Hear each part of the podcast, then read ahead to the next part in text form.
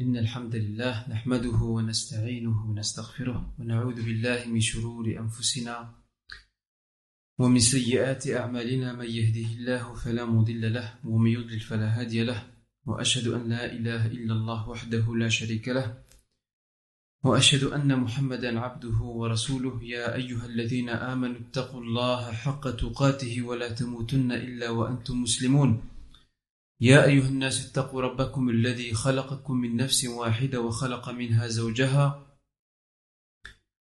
وبث منهما رجالا كثيرا ونساء واتقوا الله الذي تساءلون به والأرحام إن الله كان عليكم رقيبا. يا أيها الذين آمنوا اتقوا الله وقولوا قولا سديدا.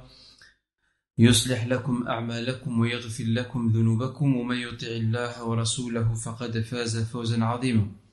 أما بعد فإن أصدق الحديث كتاب الله عز وجل وخير الهدي هدي محمد صلى الله عليه وآله وسلم وشر الأمور محدثاتها وكل محدثة بدعة وكل بدعة ضلالة وكل ضلالة في النار. Chers frères et sœurs, assalamu alaikum wa rahmatullahi wa barakatuh.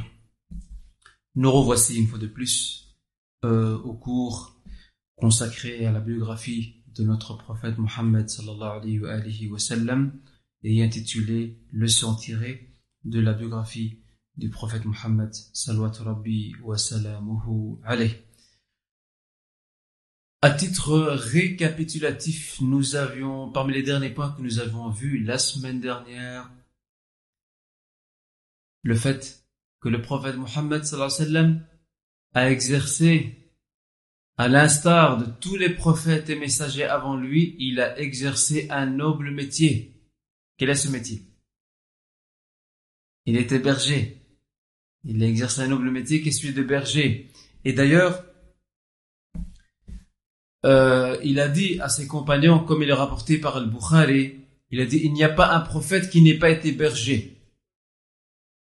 Et c'est là que ses compagnons, son assemblée présente, lui posent la question et l'interpellent en lui disant, et toi, ô messager d'Allah, à savoir toi-même, as-tu été aussi berger? Et c'est là qu'il dit certainement, je gardais des brebis pour les gens de la Mecque en échange de quelques sous. Qararit, quelques sous. Et à travers ce fait, à travers ce récit, à travers le fait que le prophète Mohammed a exercé la fonction de berger, Ra'al Ghanam, on peut dégager certaines leçons, ou certaines leçons peuvent se dégager de ce fait.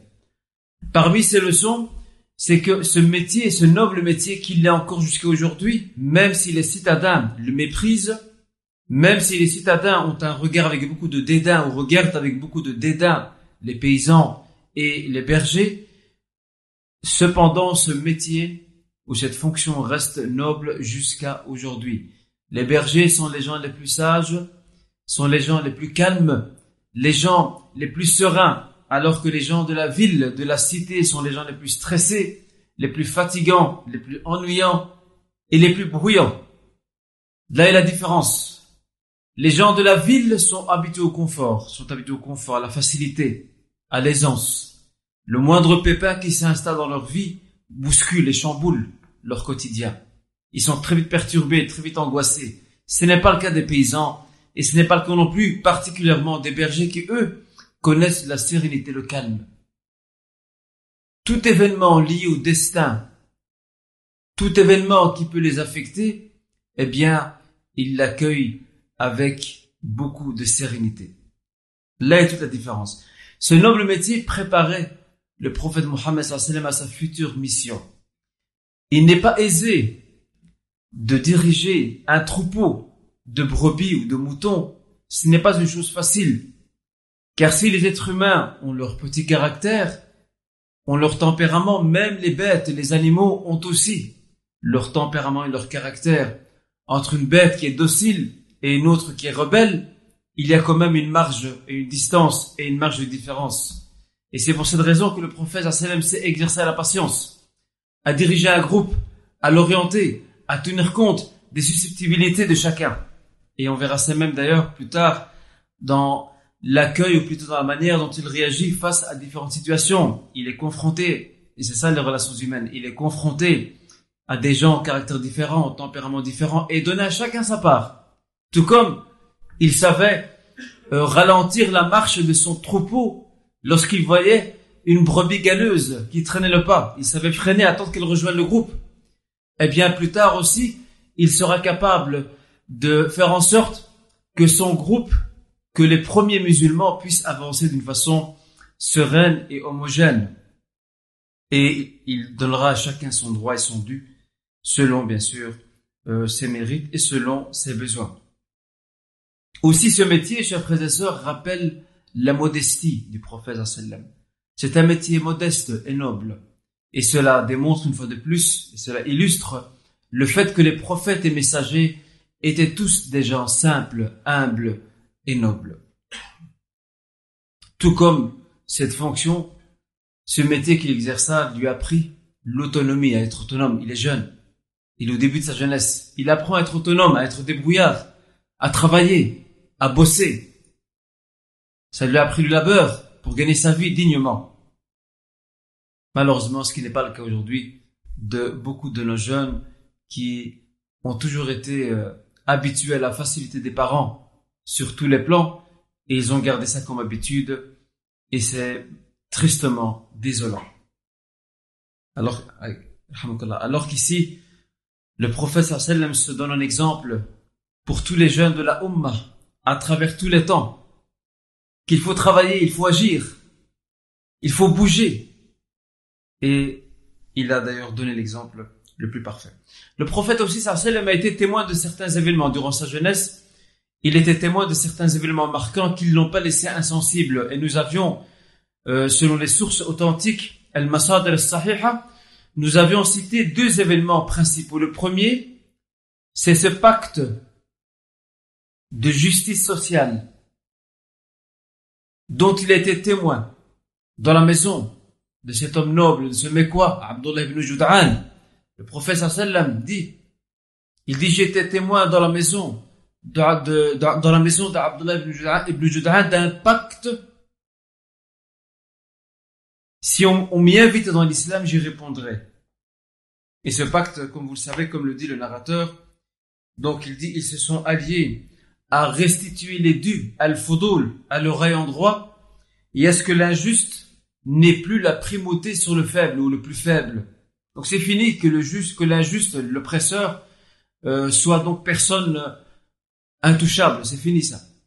À partir de ce pacte, il faut apporter assistance, soutien à toute personne victime d'une injustice, pas seulement lui prêter assistance, mais lui remettre ce qui lui appartient, ce qui lui a ce qui lui a été pris ce qui lui était retiré de lui remettre avec tous les droits. Et donc ce pacte fut connu sous le nom de Hilf al et c'est un pacte chevaleresque euh, et historique à la Mecque. Et le prophète en était témoin, sallam, et a assisté à ce pacte, ou ont assisté à ce pacte plusieurs clans familiaux de Quraysh, parmi lesquels nous avions bien sûr euh, Banu Umayya, Banu Hashim, Banu Zahra et Banu Makhzoum. Banu Umayya, Banu Hashim, Banu Zahra et Banu Makhzoum tous ces clans avaient leurs représentants dans la maison d'Abdullah ibn Jud'an et ils se sont engagés tous à soutenir le plus faible et toute personne victime d'injustice. Et il y a une indication très importante. Subhanallah, elle ne cessera, moi personnellement, je suppose que vous aussi, elle ne cessera de m'interpeller quant au paradoxe. Aujourd'hui, on dit, dans certaines expressions, on parle de rendez-vous arabe. Le rendez-vous arabe, c'est, ou l'engagement arabe, c'est le rendez-vous de la personne qui viendra jamais.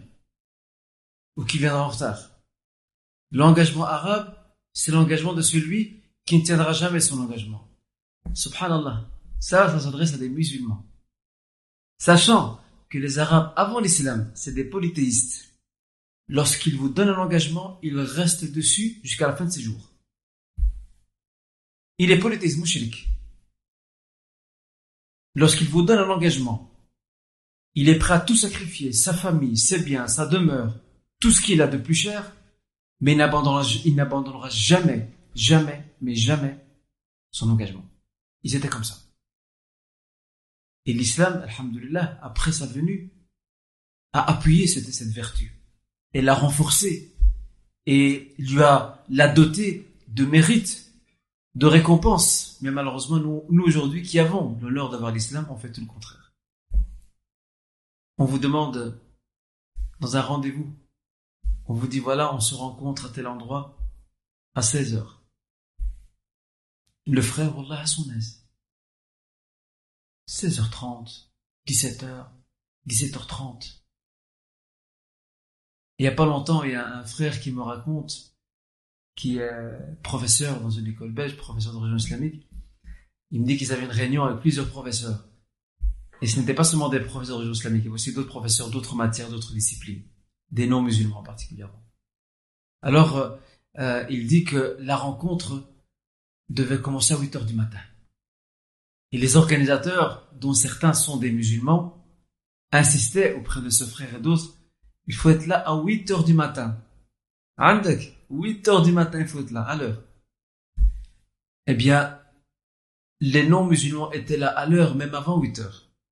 Quant à notre très honorable professeur ou frère, la plupart d'entre eux sont arrivés vers 8h30, 9h et même certains 9h30. Une heure et demie plus tard. Il n'y a pas le feu. Ah, le reste. Et c'est ça le drame. Regardez déjà l'image qu'on donne. Euh, donc, aux non-musulmans, l'image qu'on donne, soi-disant, notre religion est censée nous apprendre la discipline, l'organisation. D'ailleurs, même, il y a, il y a un espagnol euh, dans un parking en Espagne, euh, une, une, année, c'était des vacanciers qui partaient d'ici, et ils sont donc ils se sont arrêtés à un parking. Ils étaient à plusieurs, ils ont commencé à prier le jama'a. Ils ont fait un, groupe, ils ont prié ensemble. Et l'espagnol qui, qui tient une station d'essence, il a commencé à les regarder. Et après, euh, ce frère donc est venu pour remplir l'essence pour sa voiture. Et c'est là que l'espagnol l'a interpellé. il lui a dit j'ai toujours été euh, euh, émerveillé par la, la prière que vous faites c'est dans un ordre, une discipline, vous faites tous en même temps, etc. Il dit, mais une chose qui me choque chez vous, vous n'avez pas de propreté. Dit toujours vous laissez les parkings sales, vraiment sales. Et de ce qu'il sait lui, de ce que, en tout cas de ce que me racontait ce frère, de ce qu'il sait lui, c'est que l'islam n'appelle pas ça, c'est le contraire. Il dit, je vous vois, vous faites vos ablutions, vous accordez l'importance à la pureté, etc. Et dans votre comportement quotidien, c'est tout le contraire. Eh ben, c'est ça notre drame aujourd'hui. C'est substantiel, c'est intrinsèque à l'islam, l'organisation, la discipline, la ponctualité, la propreté, l'hygiène. Ce sont toutes des choses qui font partie de l'islam. On n'a pas besoin d'apprendre ça de quelqu'un d'autre, ça fait partie. Mais malheureusement, depuis longtemps, nous l'avons sacrifié. Nous l'avons laissé tomber. Et ça qui est triste. Alors, euh, là où je voulais en venir, c'est que euh, le prophète sallam a participé donc à ce pacte de solidarité, de justice sociale, et il disait que si on l'invitait à y participer durant la période de l'islam, il y répondrait sans problème. Et ça, c'est important. Ça. ça signifie que le musulman soutient n'importe quelle cause juste, même si celle-ci est initiée par des non-musulmans. Regardez ce qu'il dit ici. On m'invite durant la période de l'islam, j'y réponds sans problème. Parce qu'elle répond à l'esprit de l'islam. Porter secours et assistance aux victimes d'injustice, aux opprimés, aux plus faibles, aux pauvres. C'est une cause aussi qui n'est pas propre aux non-musulmans, mais qui, qui, nous concerne nous aussi. Et aussi, ces faits, donc ce, fait en tout cas, et le suivant, nous démontre à quel point le prophète sallam s'intéressait déjà très tôt aux questions euh, qui animent sa cité. Ce n'était pas quelqu'un qui vivait en marge de la société. Il était là, il suivait tout ce qui se passait et il voulait être un acteur à part entière dans ces événements.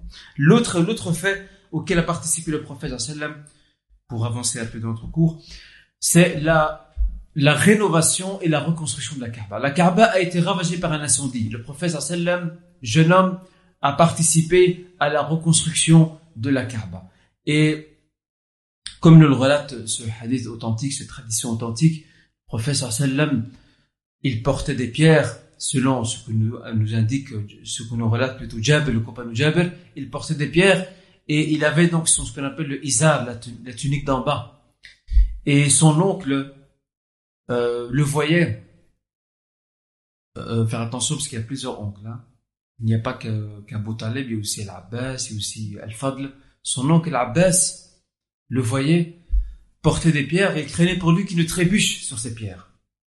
Alors il lui dit, lève ton, ton, ton isar, lève-le jusqu'à la hauteur de ton épaule, comme ça tu es sûr de prendre les pierres sans trébucher. Et le prophète, au moment où il a commencé à lever son isar, il est tombé et s'est évanoui. Car s'il avait levé complètement, on aurait vu sa aura, sa nudité. Et ça, c'est tout à fait exclu pour un prophète. Et depuis lors, on n'a plus jamais vu sa nudité. Et ça confirme cette qualité noble qui était une qualité naturelle fitriya, sifatun fitriya, une qualité naturelle chez tous les prophètes et chez tous les gens sensés. C'est ce qu'on appelle al-haya, la pudeur. Et j'ai cité la semaine dernière l'exemple de Moussa alayhi salam. Moussa alayhi salam, dans, la, la, législation, les enseignements euh, transmis à Banu Israël, donc aux enfants d'Israël, parmi les enseignements qu'ils avaient, c'était qu'il leur était permis de prendre des bains publics, à savoir tous les hommes ensemble, nus, sans problème. Et ils le faisaient, c'était permis dans leur sharia, dans leur loi à eux. Et pourtant, Moussa se lavait à part. Il cachait sa nudité. C'est la preuve que cette, cette, cette cette qualité, cette vertu était en eux. Et malheureusement, aujourd'hui, si vous parlez de pudeur aujourd'hui, on vous considère comme quelqu'un de d'arriéré et de rétrograde. Subhanallah, comment Satan, les Satans humains et les Satans parmi les djinns ont réussi à embellir la chose la plus répugnante, qui est l'opposé de la pudeur, tout ce qui est impudique, il a à l'embellir et à la faire passer pour meilleure que la pudeur. Aussi, dans le cadre de la construction de la, de la reconstruction, à de la Kaaba, les notables Qurayshites vont se controverser qui va placer la pierre noire. C'est un grand problème, ça. D'où vient la pierre noire d'abord? Qui sait d'où vient la pierre noire?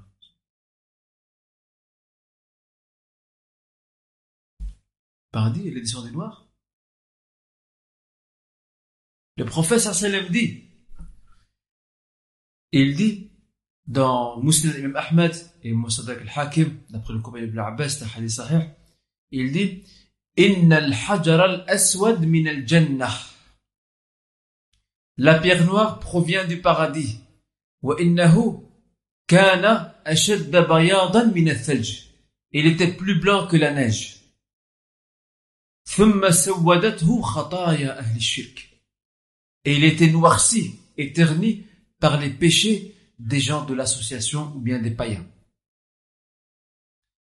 Et donc, euh, c'est un honneur de placer la pierre noire face à, cette controverse.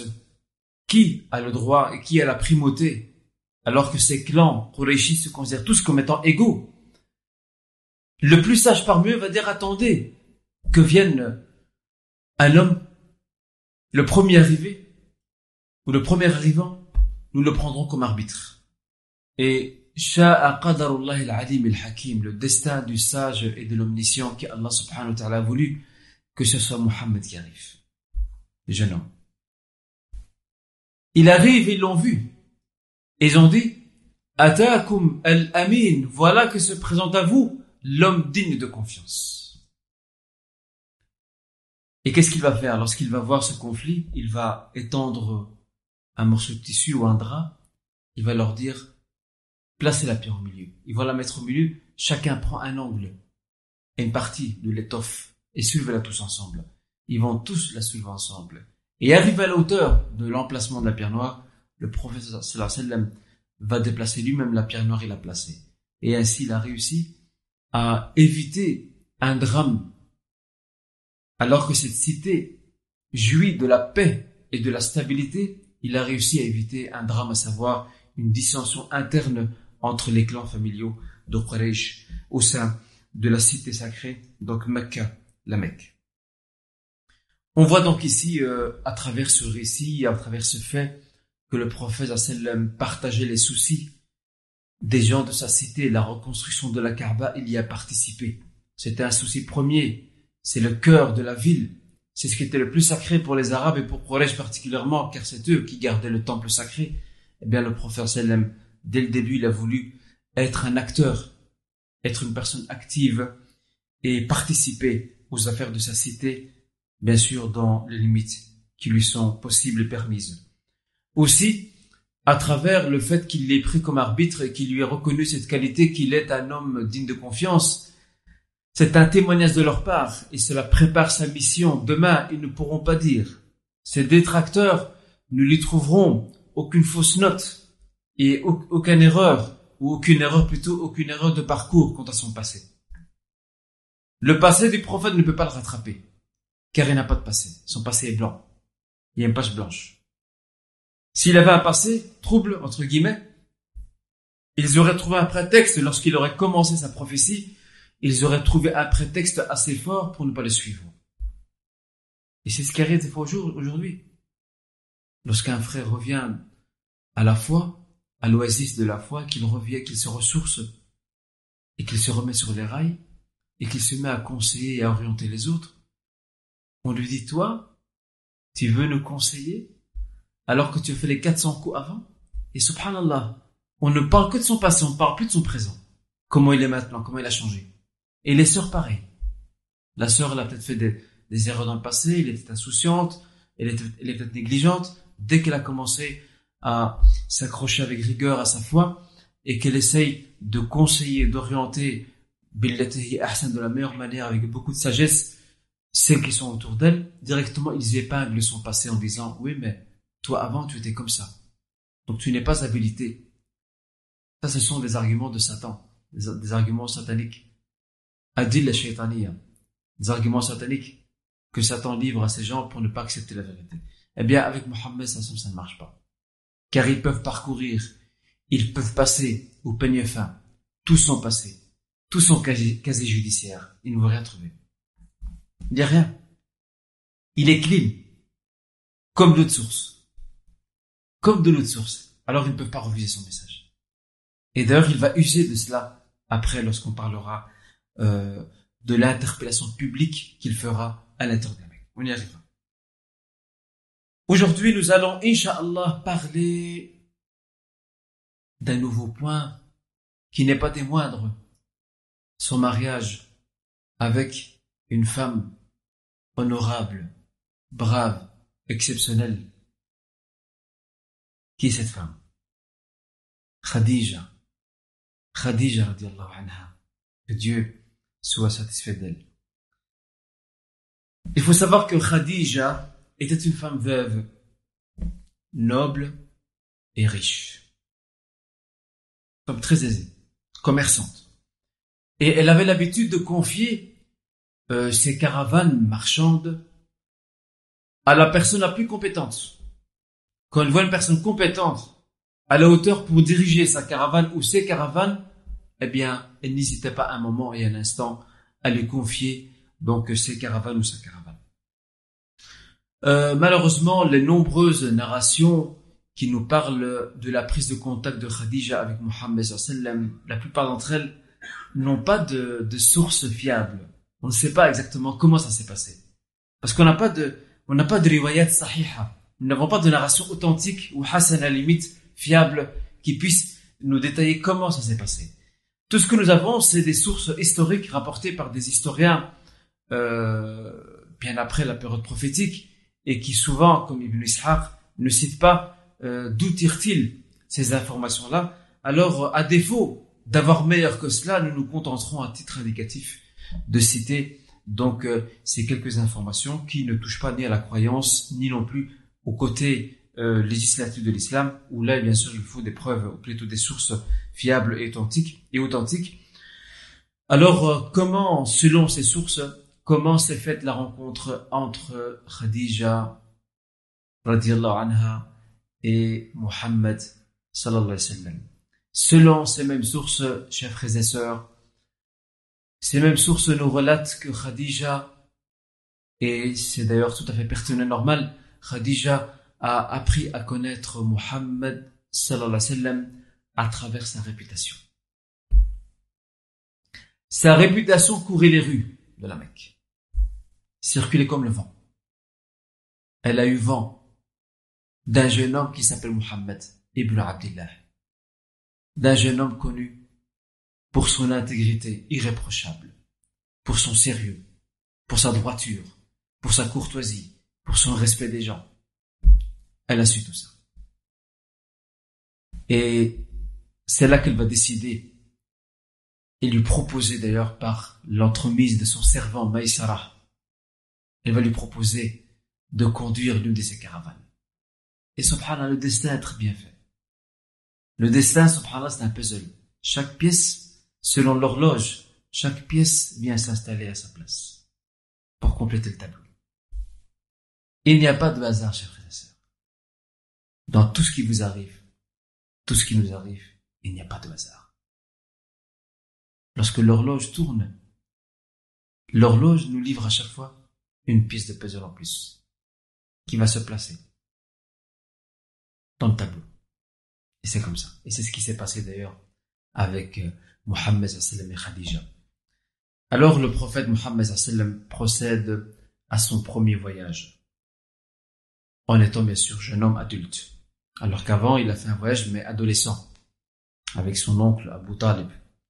Les sources divergent quant à la destination de ce voyage. Certaines sources nous parlent de, euh, de qui serait, qui serait donc une région du côté du Yémen. Et d'autres sources nous parlent de Hubasha. Hubasha qui serait non loin de la Mecque, dans les faubourgs de la Mecque. Peu importe, l'essentiel c'est qu'on sache qu'il effectivement, il a conduit une caravane marchande, commerciale de Khadija. Et cette mission qu'il a dirigée, qu'il a conduit, il l'a accomplie avec fruit et cette mission fut couronnée, fut couronnée de succès. Il a fait de bonnes affaires. C'était un marché fructifiant.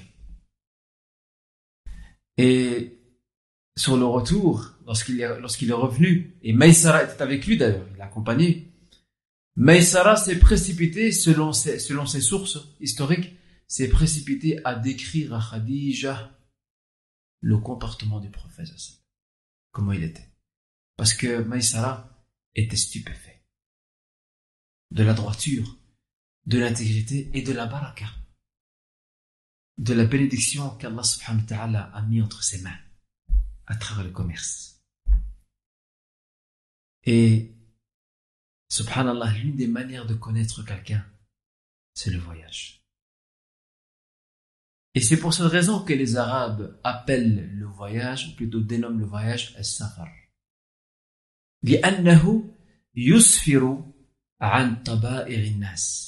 Car le voyage, le mot safar veut dire découvrir. Le mot safar veut dire découvrir. Avec sin, pas avec sad. Parce que c'est avec sad, c'est l'un des mois euh, lunaires du calendrier hégérien. Safar. Il fait découvrir. Il fait découvrir quoi? Il fait découvrir ton caractère, ton comportement, ton tempérament, tes habitudes. Ce que moi je, ne peux pas voir en te fréquentant comme ça, je pourrais le découvrir à travers le voyage. Et Omar ibn Khattab et le prophète il avait bien raison. Et comment ne pourrait-il en être autrement lui qui est inspiré, qui est inspiré par la révélation? Il ne parle pas de ses passions, mais il n'est que révélation inspirée. Qu'est-ce que dit le professeur Il dit Il n'y a pas de communauté qui n'ait pas eu un homme inspiré de l'intérieur.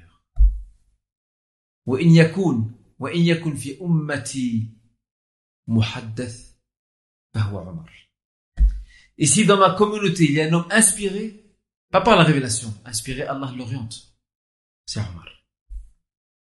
Subhanallah. Omar ibn Khattab a fait une annonce un jour. Il a fait une annonce à son assemblée. Il leur a dit, je cherche euh, un contrôleur pour le marché, le marché de Médine. Alors un homme s'est proposé en lui disant, je connais quelqu'un pour ça. Quelqu'un qui ferait l'affaire. Et Omar Ibn al-Khattab veut lui poser trois questions. Et subhanallah, ces trois questions, wallahi, wallah, je jure par Allah subhanahu wa ta'ala, qu'elles sont fondamentales pour connaître une personne. Alors, Omar n'est-il pas inspiré par Allah Alors Omar pose trois questions à cet homme. Il lui dit, as-tu voyagé avec lui? Il dit là, non. D'accord. Deuxième question. L'as-tu comme voisin? Non. Là, je ne l'ai pas eu comme voisin. Troisième. As-tu eu des transactions financières avec lui? Des affaires d'argent avec lui? Il a dit non. Comment peux-tu prétendre le connaître? C'est vrai. Ce sont les trois canaux, les trois chemins pour connaître une personne. Le voyage, lorsqu'il est ton voisin, ton voisin d'étage ou de palier, à ce moment tu vois son comportement. Est-ce qu'il claque les portes? Est-ce qu'il rentre à n'importe quelle heure? Est-ce qu'il respecte ses voisins? Est-ce qu'il fait du boucan, du tapage? Ok? Deuxièmement, on a dit donc le voyage. Troisièmement, business, l'argent. Combien de frères, masha'Allah, tabarakallah, ils se respectent, ils s'aiment pour Allah subhanahu wa ta'ala. Le jour où ils commencent un commerce, ils deviennent les pires ennemis. Dès qu'on touche à l'argent, et j'en connais plein, et je connais pas mal de situations, de frères qui sont de grands amis, et même certains se connaissent depuis leur enfance. Ils sont devenus de pires ennemis. Ils ne se parlent même plus à cause de l'argent. L'argent, c'est le nerf de la guerre, dit-on. Mais l'argent, c'est aussi la source des conflits et des dissensions. Alors, tu veux connaître quelqu'un? Traite avec lui sur le plan financier. Sois son voisin ou voyage avec lui. Et c'est ce qu'a dit Omar. Et il avait raison. Il nous a donné le paramètre. Le paramètre, ou les trois paramètres pour connaître une personne. Alors, euh, Maïsara, lorsqu'il a décrit Muhammad sallam, parce qu'il a vécu avec lui à travers ce voyage, de l'aller et le retour, lors de l'aller et du retour, Khadija va être émerveillée. Et elle va s'avancer. Elle va faire des avances pour lui proposer de devenir son épouse. Elle va envoyer Maïsara, qui joue le rôle de facteur auprès du prophète sallam. Et le prophète va accepter sans hésitation, sachant que cette femme, Khadija, il faut le savoir. Et je vous renvoie à une conférence que j'ai faite qui s'appelle Khadija, la première mère des croyants. Elle existe sous forme de cassette et je pense même sous forme de CD probablement. Voilà. Ça va bientôt, c'est pas encore sorti en CD, mais ça sortira bientôt en CD. Khadija, donc la première mère des croyants. Et là, vous aurez tous les détails, Inch'Allah, et les principaux du mois concernant cette femme honorable. Alors, euh, le prophète, sallam, va accepter sans hésitation. Il va accepter sans hésitation la demande de Khadija. Parce que Khadija, ce n'est pas seulement une femme riche. C'est aussi une femme très noble. De par son caractère, de par son comportement, c'est une femme respectée par tout le monde. Et elle était convoitée par de nombreux hommes de la Mecque. Beaucoup d'entre eux s'intéressaient à elle et rêvaient de l'épouser. Et même certains lui ont fait des avances. Elle a toujours refusé. Mais cette fois-ci, c'est elle qui fait le pas en avant. C'est elle qui va vers Mohammed. Alors Mohammed va accepter cette proposition faite par l'intermédiaire de Maïsara.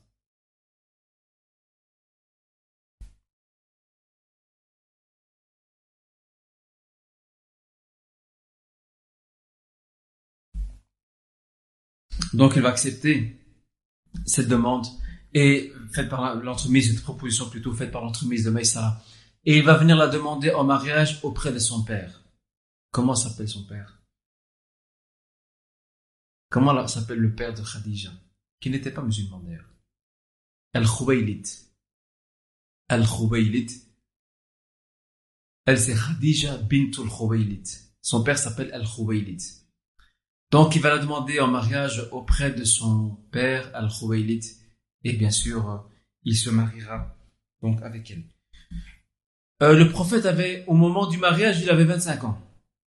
Ça c'est sujet d'unanimité. Là où il y a controverse c'est l'âge de son épouse Khadija. Certains historiens avancent le fait qu'il avait ou qu'elle avait 28 ans. Ça, c'est Ibn Ishaq. D'autres historiens, parmi lesquels Al-Waqidi, relatent qu'elle avait 40 ans. Le fait qu'elle a 40 ans, ou la vie selon laquelle son âge était de 40 ans, c'est l'âge, ou plutôt c'est la vie que l'on retrouve le plus souvent dans les livres de biographie. Mais ça n'empêche pas, chers frères et sœurs, que certains historiens ont un penchant pour le premier avis, selon lequel elle aurait 28 ans. Ils disent même, même si les deux avis, quand on vient voir sur le plan des sources, on ne sait pas faire avancer l'un sur l'autre. Pourquoi? Parce que Ibn Ishaq a rapporté cet avis-là sans source, sans cité de source, on ne sait pas d'où il a, il a porté. Il a, il a, il n'a fait que, que, le relever. Euh, Al-Waqidi, quant à lui, il n'est pas très crédible et il était contesté par ce qu'on appelle le muhaddithun, les traditionnalistes. Il n'est pas très fiable dans, dans, dans, dans les informations qu'il relate. Pourtant, 40 ans, c'est la vie le plus répandue, mais 28 ans, ce n'est pas un avis sans pertinence. Pourquoi? Parce qu'elle a donné au prophète sallam six enfants. Six. Et selon certains historiens, 28 ans, c'est l'âge le plus proche pour qu'elle puisse donner ses six enfants. Surtout lorsqu'on sait que la ménopause survient au-delà de 40 ans. C'est pour cette raison que certains penchent vers le fait qu'elle avait donc 28 ans. Je vous le dis bien sûr à titre indicatif, euh, mais en soi, cela ne change pas grand-chose. Donc le prophète euh, en se mariant, il a vécu dans la maison, dans la demeure de Khadija. Elle lui a donné six enfants. Ces six enfants, c'est deux garçons et quatre filles. Ces deux garçons vont mourir d'ailleurs petits.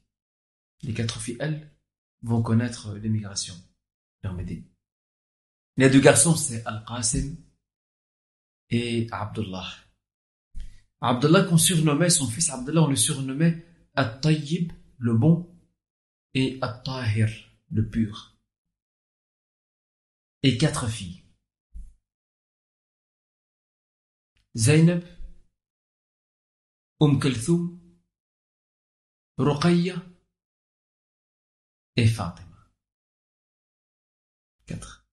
Zainab sera épousée plus tard par un homme qui s'appelle Ar-Rabi' ibn al-As.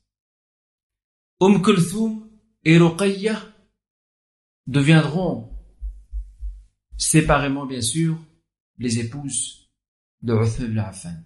Il épousera l'une d'entre elles, elle mourra, et puis va épouser l'autre, et c'est pour cette raison qu'on surnomme Uthman ibn Affan l'homme aux deux lumières. Et les deux lumières, ce sont les deux filles du prophète.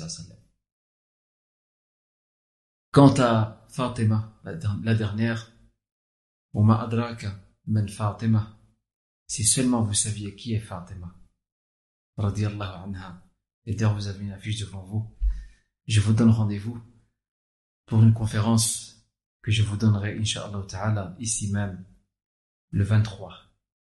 Le 23 février, à 19h30, ici au Jardin des Jeunes, et le titre de la conférence est Fatima, la maîtresse des femmes du paradis. On va parler de la fille du prophète de ses mérites, de sa vie, et des leçons que nous pouvons en tirer. Fatima deviendra l'épouse de, du cousin du prophète du jeune cousin Ali ibn Abi Talib. Il faut savoir, chers frères et sœurs, que Khadija occupait une très grande place dans la vie du prophète. Son mariage avec elle constitue une nouvelle page et un tournant décisif dans sa vie. Car voilà que les débuts de sa mission approchent. Il fallait qu'il y ait une femme qui puisse lui apporter, ce soutien moral solide qu'il a besoin, car il va connaître des secousses et des tempêtes terribles. Il va être affligé par la lourdeur de la mission qu'il attend. Mais pour réussir, il a besoin d'une femme. Une femme qui sera un très grand soutien pour lui. Et elle est venue au bon moment, Khadija. Elle est venue au bon moment et d'ailleurs le prophète lui vouait une affection particulière. Il aimait beaucoup sa femme, Khadija. Et à titre de fidélité, et tellement qu'il aimait, il est resté monogame. Donc il n'a pas épousé d'autres femmes, il est resté monogame jusqu'à sa mort elle. Tout ça par amour, parce qu'il ne veut pas partager l'amour qu'il avait avec Khadija avec une autre femme. Il voulait réserver son amour et son affection à Khadija. Ça c'est la preuve de la place qu'il occupait auprès de lui. Et plus tard d'ailleurs, il va se rappeler constamment de ses mérites et de ses qualités. Et il va la vanter même, il va même, lorsqu'il avait, lorsqu'il recevait de, de, la viande, par exemple, eh bien, il, donne, il envoyait toujours une partie de la viande à une grande amie de Khadija. Une très grande connaissance et amie de Khadija. Il lui envoiera de la viande. Tout ça par fidélité à la mémoire de sa femme, Khadija, qui n'oubliera jamais. Et d'ailleurs, même Aïcha, femme jalouse, elle ne va pas aimer. Au point qu'elle va s'énerver un jour en disant Khadija, Khadija, Khadija, toujours Khadija. Tu ne parles que de Khadija. Mais le prophète c'était quelqu'un de très diplomate.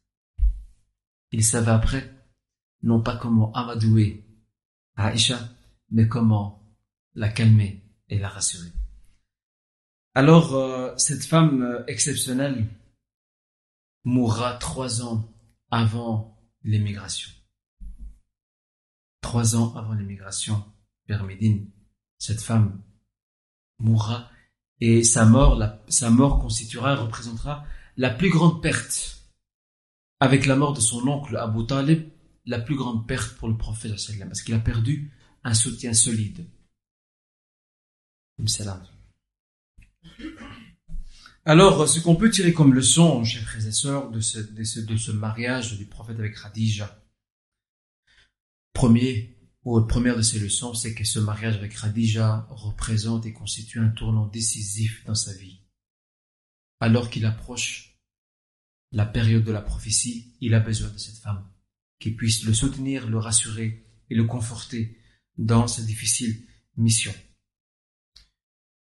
Euh, aussi, euh, surtout, euh, en parenthèse, surtout qu'il faut, qu'il faut rappeler, chers frères et sœurs, que Khadija, c'était une femme qui se distinguait par sa forte personnalité. Elle avait une forte personnalité. Elle avait, c'était une femme de caractère. C'était une femme de poignée. Et le prophète a besoin d'une femme comme ça. Surtout au début de la mission, une mission qui sera très difficile. Et c'est pour cela, et ça je l'ai dit dans, dans la conférence consacrée à Khadija, que Khadija et Aïcha, elles se situent dans la mission prophétique à l'opposé chacune. Et chacune a joué un rôle. Khadija, elle a joué un rôle fondamental dans les débuts de l'islam. Le soutien, l'appui moral, l'assistance, réconforter le prophète sallam. Aïcha, elle, à l'autre bout de la mission prophétique. Durant la période médinoise, elle va jouer un rôle important parce que là où l'islam est stable, elle va s'instruire auprès de son, époux et de son professeur pour éduquer les générations futures. Regardez. Toutes les deux sont venues à une époque, à une étape ou une période cruciale, donc, euh, de l'historique de l'islam. Euh, aussi, euh, les événements liés au mariage du prophète sallam, la manière dont ça s'est passé, illustrent le fait qu'il n'y a pas de mal, qu'il n'y a aucun mal à ce qu'une femme se propose auprès d'un frère. Attention, j'ai une précision à donner. Ce n'est pas la sœur qui va demander en mariage le frère. Faites attention à ça. Une sœur peut se proposer en mariage un frère, à condition qu'elle use des bonnes méthodes. Quant à ce qui se passe aujourd'hui, où des frères me relatent que des sœurs envoient des SMS à des frères en lui disant veux-tu te marier? Mais quelle est cette méthode? Qu'est-ce que cette catastrophe? Au point qu'un frère un jour disait, il dit j'étais donc, euh, il relatait, il dit j'étais donc chez moi, disait-il, et il dit j'entends le GSM biper, son portable. Alors il, il voit qu'il y a un message, il regarde, il dit j'ai pris toutes les couleurs, j'ai senti la chaleur montait jusqu'à ma tête. Et il a eu la sueur froide au front. C'était une sœur qui dit, voilà, j'ai appris que tu n'étais pas marié. serais-tu prêt à m'épouser? Hasbunallah wakil. Mais la meilleure démarche, je l'ai connue. C'est une sœur euh, qui m'a confié une lettre pour un frère. Je vous rassure, ce n'est pas moi. Et cette sœur m'a demandé, m'a dit, voilà, est-ce que vous pouvez remettre cette lettre à ce frère? Je dit, il n'y a pas de problème. Et je l'ai remis, en fait, le frère a même lu la lettre devant moi. Et machallah, j'ai beaucoup aimé le style de la lettre, très, très, très, très pudique et très respectueuse. Et la sœur, elle a mis en évidence le frère, euh, elle s'est renseignée le concernant, ses qualités, sa vertu, etc. Et donc, elle propose, elle dit, voilà, cher frère, euh, donc, serais-tu intéressé elle, disait même dans sa lettre, je prends exemple sur Khadija, disait-elle. Serais-tu intéressé pour un éventuel projet de mariage? Ça, c'est, ça, c'est poli, c'est pudique. Malheureusement pour la sœur, le frère était déjà réservé.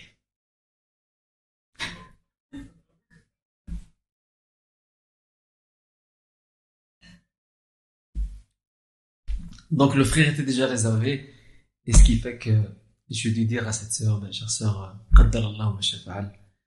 Dieu en a décidé autrement. Le frère que vous aviez souhaité avoir comme époux, malheureusement, il est déjà réservé pour une autre sœur. Et Alhamdulillah, très bien pris. Elle a dit que c'était pas, c'était pas maktab pour moi. Ce n'était pas décidé par Allah pour moi. Alhamdulillah. Donc, c'est possible qu'une sœur se propose euh, auprès d'un frère. Et je rappelle, elle demande en mariage le frère, mais elle se propose, elle passe par des intermédiaires. C'est beaucoup plus pudique et respectueux du frère, Inch'Allah. Alors, ce qui se passe maintenant sur le net, les forums, Caramel, euh, Messenger et je ne sais quel autre forum euh, catastrophique, qui sont de bons outils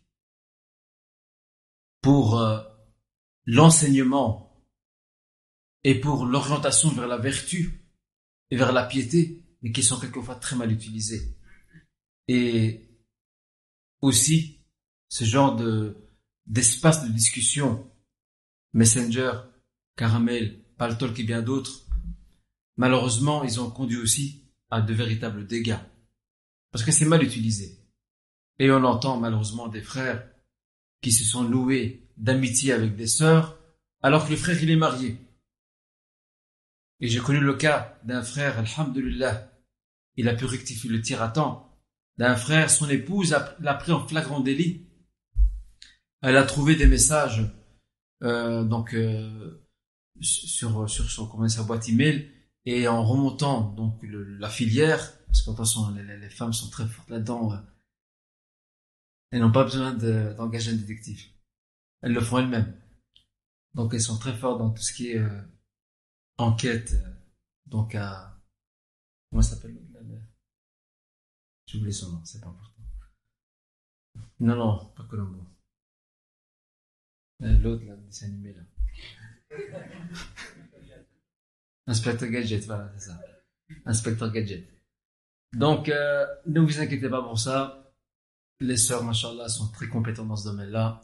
Elles savent facilement remonter la filière, recouper les versions et mettre un nom sur cette personne qui est en train de nouer une relation avec son mari et cette sœur a découvert que son mari avait une liaison et des rencontres qui a commencé par Internet et ils ont cinq enfants. Ça fait que c'est terminé par un drame. Alhamdulillah, des frères, Allah sont intervenus. Ils ont secoué ce frère le mari. Ils l'ont vraiment secoué comme on secoue un arbre. Ils l'ont vraiment secoué. Ils ont été très durs avec lui et très sévères. Et il a fini par faire marche arrière et a demandé, euh, a fait des excuses sincères à son épouse. Alhamdulillah, il a réussi à sauver son foyer, à se repentir sincèrement. Donc, euh, ce qui se passe maintenant sur Internet, cette demande de mariage euh, d'un frère qui ne connaît pas une sœur, la sœur qui ne connaît pas le frère. Bref, c'est des catastrophes euh, sur catastrophes. Donc, j'invite mes frères et sœurs à faire preuve de prudence. Et l'Internet n'est pas le meilleur moyen. Et les belles paroles, les belles phrases qu'on enregistre sur le Messenger, bien décorées, ornées par des versets, des hadiths pour impressionner le frère ou la sœur qui est de l'autre côté de l'écran. Vous m'excuserez, tout ça c'est du baratin. Donc euh, ce n'est pas comme ça qu'on se marie, il y a d'autres chemins, et comme le dit Allah dit, entrer dans les demeures par leur porte. On n'entre pas dans une maison par la fenêtre, ni par la porte de derrière, par la porte principale. Pareil pour le mariage. Il y a un chemin pour y arriver. Inch'Allah. Donc, euh, ça c'est un fait par rapport au fait qu'il est permis euh, à une femme de se proposer. Et ce fait, il est vrai, il s'est déroulé avant la mission prophétique mais il va se répéter après la mission prophétique à Médine. Ça va se répéter à Médine où une femme va se proposer elle-même, elle va se proposer au prophète sallam afin de devenir son épouse et le prophète bien sûr euh, avait eu donc des réserves par rapport à ça et c'est là qu'un autre compagnon va l'épouser. D'accord? Aussi parmi les leçons qu'on tire de, ce mariage avec Khadija, de ce vécu avec Khadija, c'est que cette femme, cette grande femme, a consenti d'immenses sacrifices malgré son rang social très élevé. C'était une femme aisée, qui vivait dans le confort, dans l'aisance, et pourtant elle a accepté de descendre très bas et de consentir ses sacrifices. Et ce n'est pas pour rien qu'Allah subhanahu wa lui réserve une très grande récompense dans l'au-delà. Une très très grande récompense. D'ailleurs, certains euh, euh, compagnons ont été interrogés, entre autres, Abdullah bin Abi Awfa, on lui a dit, est-ce que le prophète sallam vous a appris quelque chose quant à la récompense réservée à Khadija dans l'au-delà? Il dit oui. Il nous a informé qu'Allah subhanahu wa lui a réservé une demeure, Beit, fil Jannah, dans le paradis, min qasab, une demeure faite de bambou. Très belle demeure. Elle n'entendra ni bruit et elle ne connaîtra aucune fatigue. Très belle demeure. Dans le Jannah, dans le paradis. Et ça, c'est à la mesure et à la hauteur de ses sacrifices. Et on verra, Inch'Allah, plus tard qu'elle a, elle a été aussi vivre avec le prophète sallam dans les vallées, Shi'ab, Makkah. Dans les vallées, lorsque les Mekwa vont mettre en quarantaine la petite communauté musulmane naissante à la Mecque, elle va se sacrifier pendant ces années-là dans ces vallées et vivre dans la misère et la pauvreté donc elle acceptait tous ces sacrifices. Pourquoi? Parce qu'elle était convaincue de la vérité que portait son mari, mais aussi par attachement et amour pour son mari. Et là, il y a aussi une très grande leçon pour les jeunes couples d'aujourd'hui qui n'ont pas de patience. Les jeunes couples d'aujourd'hui, tout commence par un amour à la Roméo et Juliette. Et cet amour à la Roméo et Juliette se fracasse sur un rocher, sur le premier rocher des problèmes et des difficultés qui se mettent sur leur chemin. C'est triste. La sœur, lorsqu'elle voit son mari au début, elle a l'impression, elle se dit dans sa tête, même s'il ne le dit pas de texto ou par des mots, mais elle s'imagine, elle a affaire à Bakr. Elle le met, elle met son mari sur un piédestal. Elle l'élève. C'est bien quelque part. Mais c'est aussi un être humain. À l'opposé, le frère, il idéalise son épouse. On dirait qu'il a fait à Khadija, Aussi, il la met sur un pédestal. Et ils vivent tous les deux au début, dans un nuage. Je vous dis, elle a remis Juliette. Jusqu'à ce que, lorsque les pépins commencent, les problèmes, les difficultés, c'est là que tout se vérifie. C'est là qu'on voit si cette affection, cet amour ont des racines, ont un ancrage, ou alors c'est juste, comme on dit en arabe, sahabatu saif ou alors c'est juste un nuage d'été qui va très vite se dissiper. C'est là que tout se vérifie. Car un homme et une femme, un couple, ne peut vérifier le degré de fidélité que dans les moments d'épreuve. Quand tout va bien, le mari peut faire des, peut prodiguer des belles paroles affectueuses à son épouse et l'épouse parle envers son époux. Et rien de spécial. Lorsqu'il y a une secousse, lorsqu'il y a une épreuve, lorsqu'il y a une difficulté, lorsqu'il y a un malheur qui s'abat sur eux, c'est là qu'on voit à quel point l'époux tient à son épouse et l'épouse tient à son époux. Eh bien, c'est pareil, ça. Regardez Khadija. Elle aurait pu se dire non, moi je ne suis pas prédestinée à vivre comme ça. Moi je suis une femme riche, j'appartiens à la haute classe de la Mecque. Pourquoi je vais descendre et m'asseoir avec des pauvres et des misérables dans les vallées de la Mecque? Pourquoi? Et pourtant elle l'a fait. Elle l'a fait parce qu'elle est convaincue quant à la vérité que portait son mari. Elle l'a fait aussi par amour par affection, par attachement pour son mari. Elle a tout sacrifié pour Allah subhanahu wa ta'ala, premièrement, et, deuxièmement, pour son mari. Ça, c'est très important, ça. Alors, euh, ce genre de récits sont censés euh, donner un souffle, un nouveau souffle aux couples qui sont euh, qui manquent d'affection, qui sont un peu déchirés face aux difficultés, afin qu'ils puissent se ressaisir, Inch'Allah. Un nouveau point que nous allons voir maintenant directement. Et avant de passer à ce nouveau point, je voudrais vous citer une expression arabe. Subhanallah, cette expression, elle est fantastique. Et elle illustre bien le rôle qu'a joué Khadija dans les débuts de l'islam. Cette expression arabe dit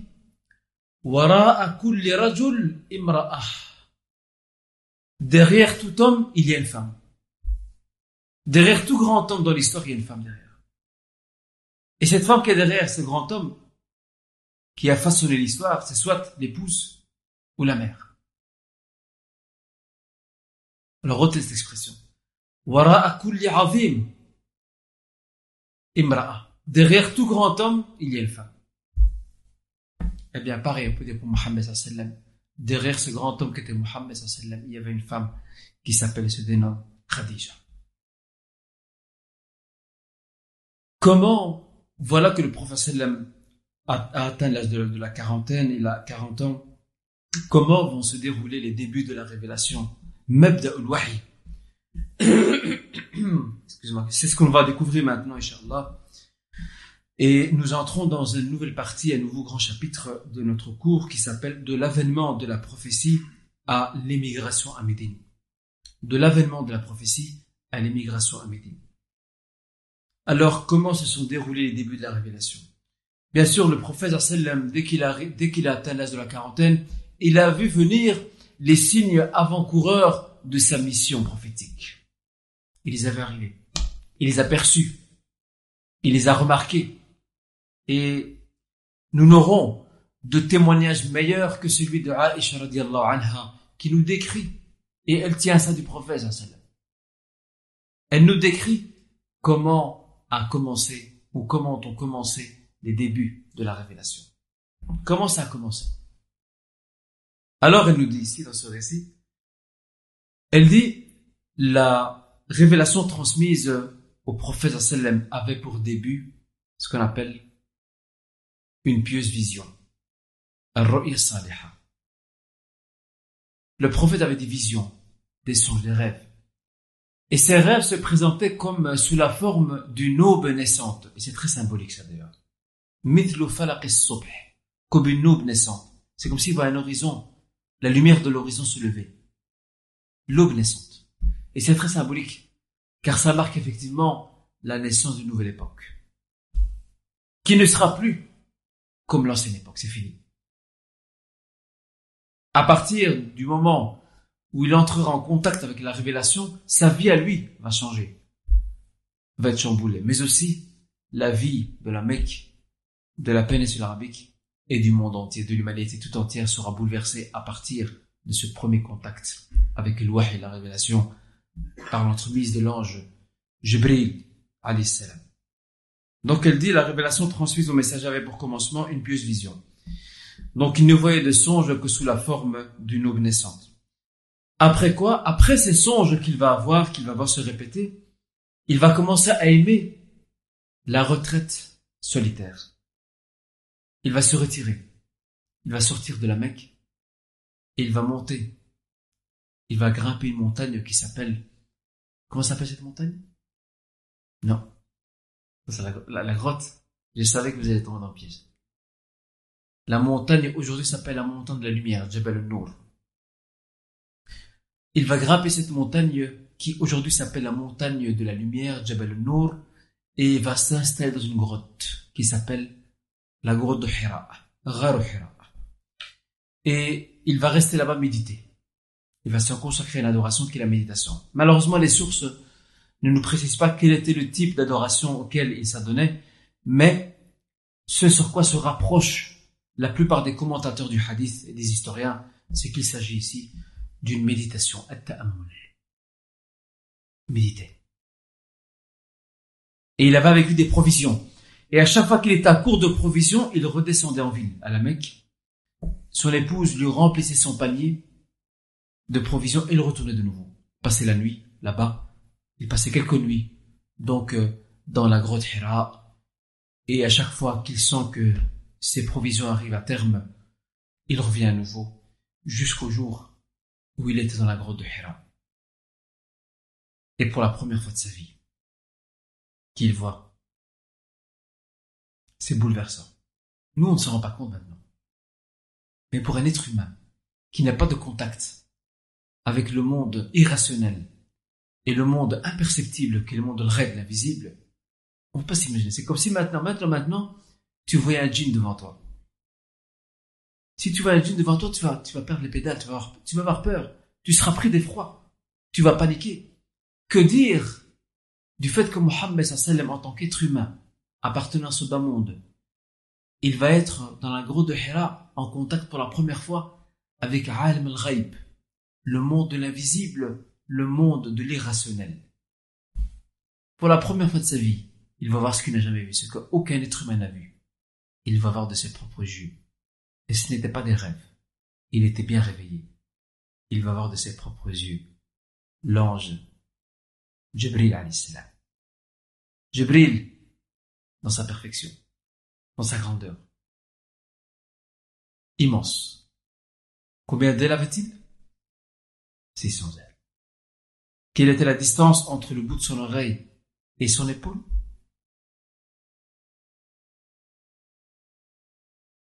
La distance qu'il y a entre le bout de son oreille, la lame de son oreille et son épaule. En année, c'est combien? 500 ans. Quant à ses ailes, elles couvrent l'horizon. C'est immense. Il a paniqué lorsqu'il a vu ça. Il était pris de peur. Il a eu peur sur le moment. Et c'est là que cet ange lui dit, Iqra, lis. Mohammed n'a jamais appris à lire et écrire. Il répondra, Ma je ne sais pas lire. Et c'est là que l'ange le saisit et le serre très fort. Au point que le prophète dit, il a failli m'étouffer. Et puis il le relâche. Iqra, lis. Ma Il le ressaisit à nouveau, il le serre très fort, au point de l'étouffer presque. Et il le relâche. Lis. Je ne sais pas lire. Ma ana Et une troisième fois, il le saisit très fort, il le serre au point de l'étouffer presque. Et puis il le relâche. Et puis il lui lit. Jibril alayhi salam le récite. Les premiers versets de la sourate al-Alaq, la sourate l'adhérence. Iqra. باسم ربك الذي خلق خلق الإنسان من علق اقرأ وربك الأكرم الذي علم بالقلم علم الإنسان ما لم يعلم Regardez par quoi la révélation a commencé. Al-Wahy, les premières lumières célestes qui sont descendues sur le prophète sallam étaient porteuses d'un verset très important pour nous, qui est li, Et li, ça change tout, ça bouleverse tout. Ça veut dire qu'à partir de maintenant, il n'est plus possible de marcher aveuglément.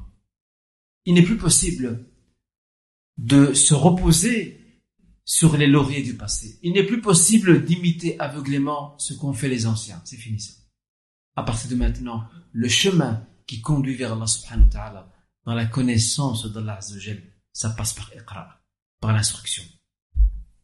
Et vous avez ça dans le verset dans la surat Muhammad. Fa'alam annahu la ilaha illallah wastaghfir li dhanbik wa lil mu'minina wal mu'minat. Sache, avant d'agir, sache qu'il n'y a de divinité qu'Allah subhanahu wa ta'ala. Et demande ensuite pardon. Ça c'est un acte. Demande pardon pour tes péchés et ceux des croyants et des croyantes. Ce verset, il est fondamental, chers frères et. Parce que la Mecque vivait, toute l'Arabie et le monde entier vivait dans l'obscurantisme, de l'ignorance. Et ce verset va instituer le devoir non seulement d'instruction, mais aussi d'esprit critique. C'est fini. On ne peut plus accepter les choses comme étant des, vérités, tant qu'on n'a pas de preuves. Et c'est ça qui va déranger les Mécois d'ailleurs. C'est ce qui va déranger Quraysh. C'est qu'à partir de la descente de ce verset, les premiers musulmans vont mettre en place un nouveau système de pensée. Et ce système de pensée se différencie radicalement du système de pensée qui était en vigueur chez les Arabes et les Mécois particulièrement. Ce système de pensée en vigueur chez les Arabes, chez les Mécois, c'est qu'il ne faut pas poser de questions. Ton père, ton grand-père, ton arrière-grand-père, arrière-grand-père, ils adorent Houbel, la statue, tu vas faire la même chose. Ton père, ton grand-père, ton arrière-grand-père enterrer leur fille vivante, tu feras la même chose. Pose pas de questions. Eh bien, voilà que se fonde pour la première fois dans l'histoire de l'humanité un nouveau système de pensée, qui est l'esprit critique. Fini l'éducation moutonnière, où on suit aveuglément sans savoir où on va. À partir de maintenant, la révélation et le va être là pour orienter le prophète pour orienter les premiers musulmans. Et Allah Azza non seulement il transmet ces versets par l'entremise de Jibril à Mohammed mais en même temps, il appelle les premiers musulmans à réfléchir. Regardez, si vous parcourez les sourates mécoises, faites un recensement, vous allez voir. Dans les sourates mécoises, c'est là qu'on retrouve les versets où Allah subhanahu wa ta'ala interpelle les hommes et les femmes, bien sûr, doués d'intelligence. Les gens, les gens qui réfléchissent, pas qui suivent aveuglément. Et suite à cela, le prophète sallam, qui reçoit pour la première fois la révélation, descendra en courant, tremblotant. Il ira chez qui? Khadija. Il va rentrer chez elle. Il va rentrer chez Khadija. Il tremble. Il a froid. Et il leur dira Zammilouni, Zammilouni couvrez-moi, couvrez-moi. Il a froid. Il, déjà, il est dans une grotte. Il faisait froid déjà là, pour commencer. Et il a une froideur supplémentaire de par ce qu'il a vu. Et de par ce qu'il a entendu.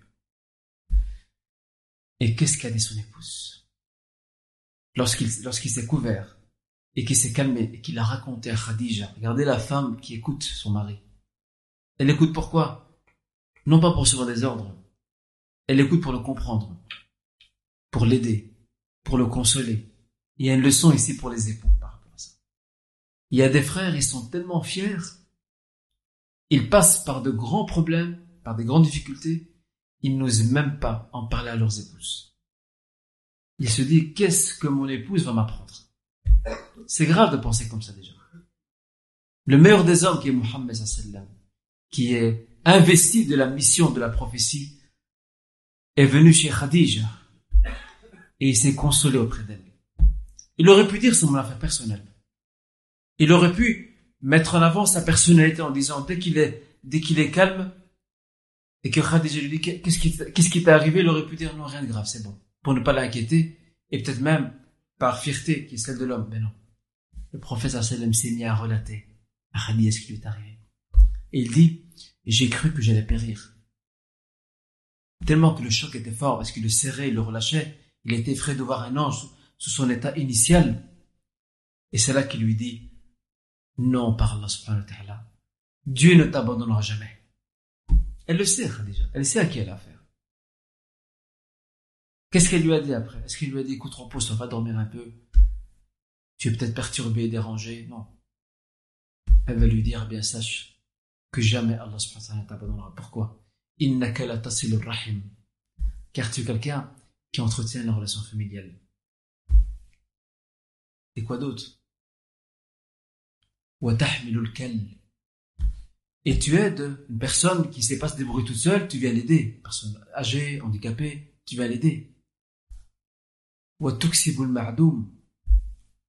Et l'indigent, celui qui n'a rien, tu lui donnes de ce que tu as.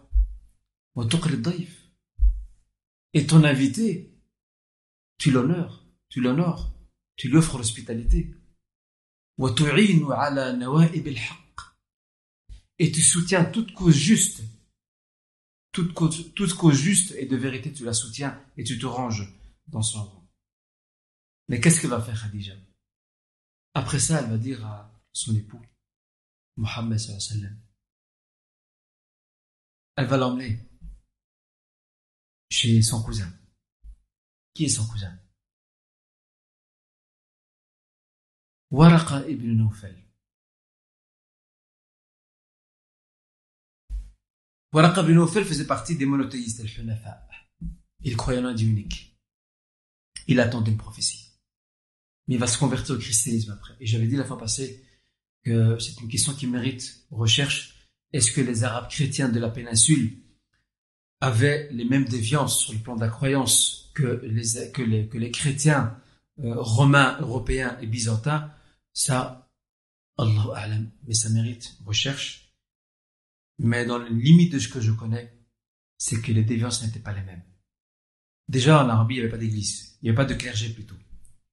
Ce n'était pas comme à Byzance ou à Rome ou en Europe. Il y avait un clergé. Là, il n'y avait pas de clergé. En Arabie, il n'y avait pas de clergé. Il y avait des chrétiens, il y avait des moines. Mais il n'y avait pas de clergé et d'autorité religieuse organisée. Donc ça démontre que leur affiliation au christianisme ne comporte pas, Wallahu alam, ça mérite d'être euh, appuyé et recherché, ne comportait pas de grande déviance, inharafat. Alors, il va l'emmener chez Waraq ibn Nawfal. Waraq ibn était un homme très âgé, aveugle, et qui savait écrire l'hébreu. Il avait une grande connaissance de l'évangile, des textes donc, bibliques et des textes de l'évangile dans la langue hébreu. Alors, euh, lorsqu'il arrivera avec Khadija, elle dira donc, euh, Khadija dira, vas-y, ou plutôt elle dira à Waraqa, il y a ici ton neveu. Regardez l'expression qu'il utilise. Il y a ton neveu ici, il a des informations à te donner. Sachant que le prophète n'est pas le neveu. Le prophète Mohammed n'est pas le neveu de Waraqa bin Nawfal. Waraqa bin est le cousin de Khadija. Et comment Khadija dit-elle à Waraqa, écoute ton neveu, il doit te raconter quelque chose. Comment l'expliquez-vous, vous? Quelle explication a donné à ça? Pourquoi use-t-elle de ce terme, de cette appellation, de cette dénomination, ton neveu, parlant du prophète et s'adressant à Waraqa Qui sait dire pourquoi?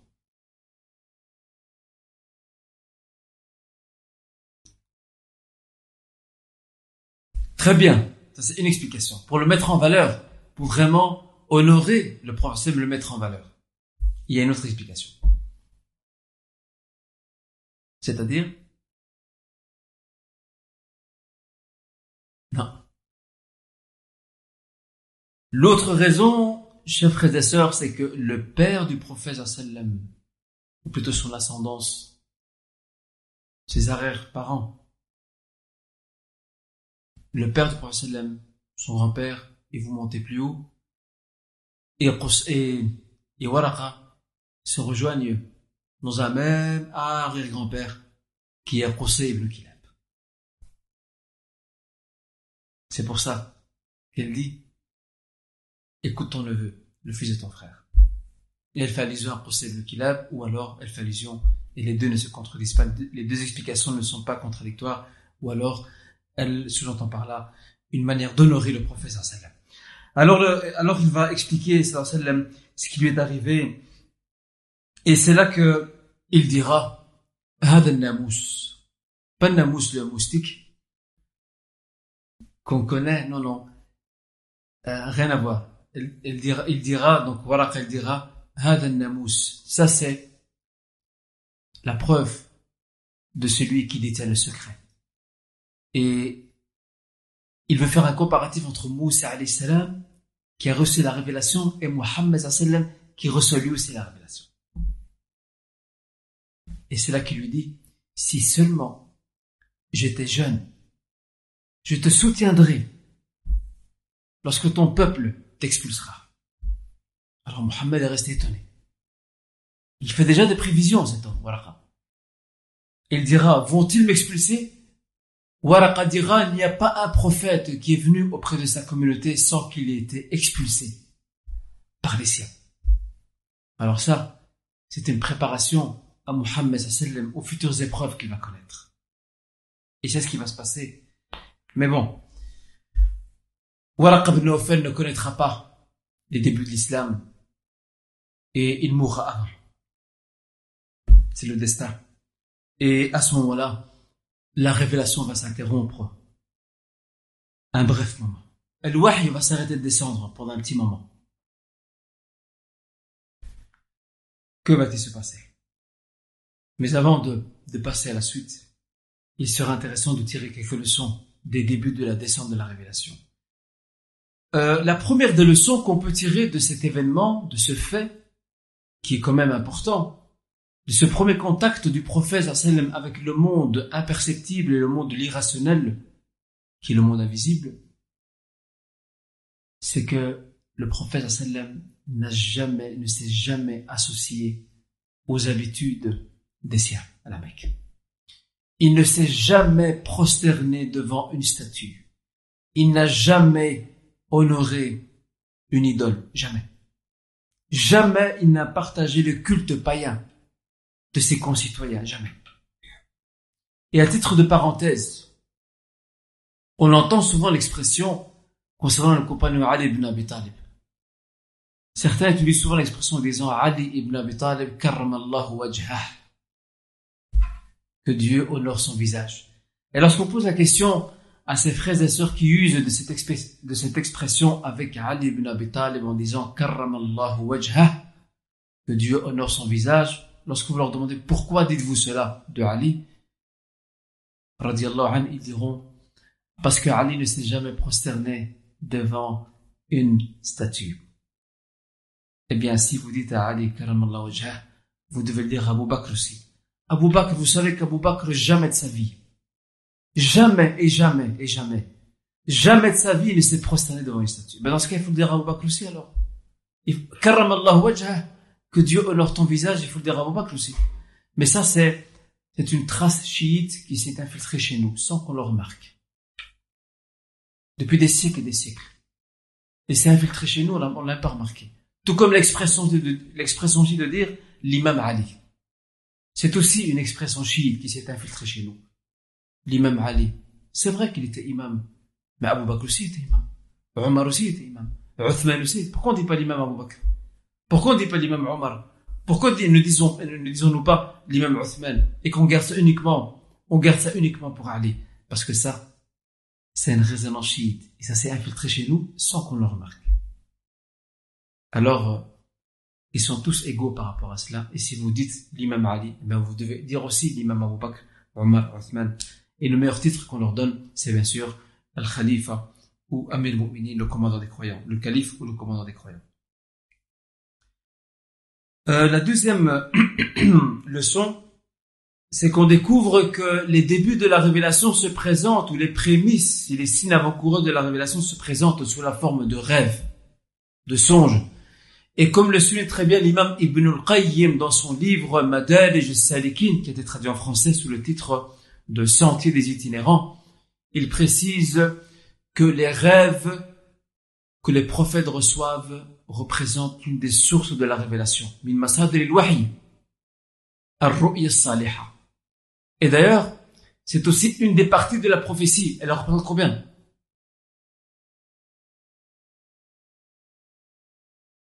Quelqu'un m'a dit ici 43e.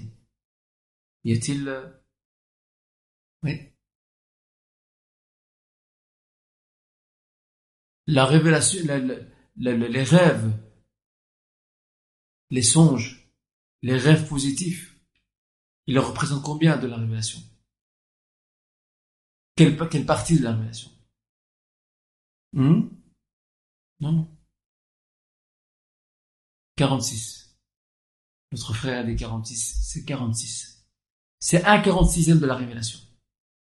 Ça veut pas dire que si moi demain je fais un rêve, ou cette nuit je fais un, un beau rêve, où j'ai, euh, Allah subhanahu wa ta'ala m'annonce des choses peut-être, que demain je dois dire ça y est, j'ai reçu le la révélation.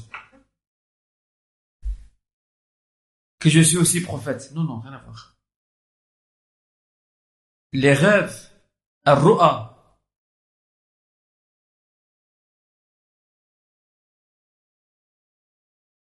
Et d'ailleurs, subhanallah, euh, dans les années passées, nous avons euh, reçu chez nous euh, au centre. Et subhanallah, Satan, comment il, peut se moquer d'une personne De plusieurs frères qui sont venus nous dire, chaque fois une personne différente, euh, voilà, je viens vous annoncer que je suis Al-Mahdi.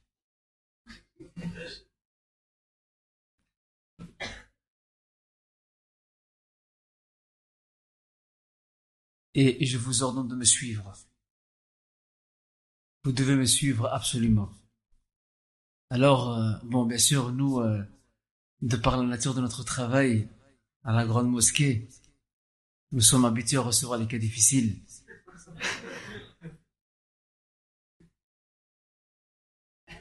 C'est là qu'on demande à ceux ou ses frères, tu es le Mahdi Oui, je suis le Mahdi.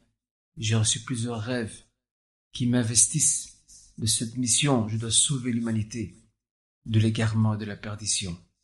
C'est un grand titre. Et où habites-tu, cher frère? J'habite XL. D'accord. Comment s'appelle ton père? Mon père, il s'appelle Mourtar. Hmm, il y a un problème là, cher frère. Quel est le problème? Quel est ton prénom à toi?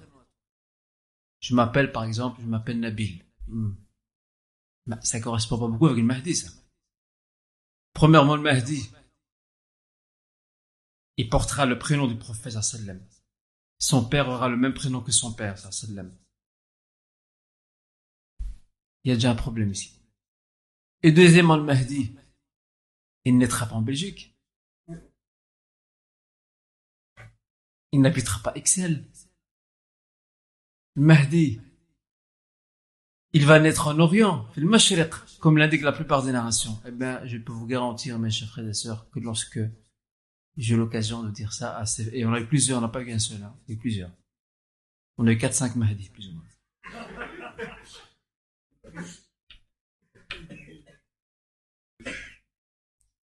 Je peux vous garantir qu'il nous menaçait après. Il nous menaçait. Si tu ne me suis pas, tu es condamné à l'enfer et à l'égarement. Et un autre aussi, malheureusement, fait des invocations pour lui un autre aussi qui est détenu, qui était en prison, je ne sais pas s'il est encore maintenant d'ailleurs, il nous a appelé un jour au centre et nous a dit, mais c'est quelqu'un qui a un lourd passé. Il nous a dit, euh, je suis Isa ibn Maria. Je suis Jésus, fils de Marie. moi, ça m'a un peu surpris. Après, Jésus, fils de Marie, il n'est pas en prison, premièrement. Deuxièmement, il a encore chez son Seigneur et les signes avant-coureurs de sa descente ne sont pas encore là. Il me dit non, il me dit moi, je reçois tous les jours dans ma cellule Jibril. En fait, c'est très simple. La drogue. La drogue l'a rendu disjoncté complètement. Et deuxièmement, les djinns se moquent de lui et s'amusent d'une façon incroyable. Alors faites des invocations pour ce frère. Mais je vous dis qu'Alhamdulillah, ces dernières années, on n'a plus de visite de Mahdi, alhamdulillah.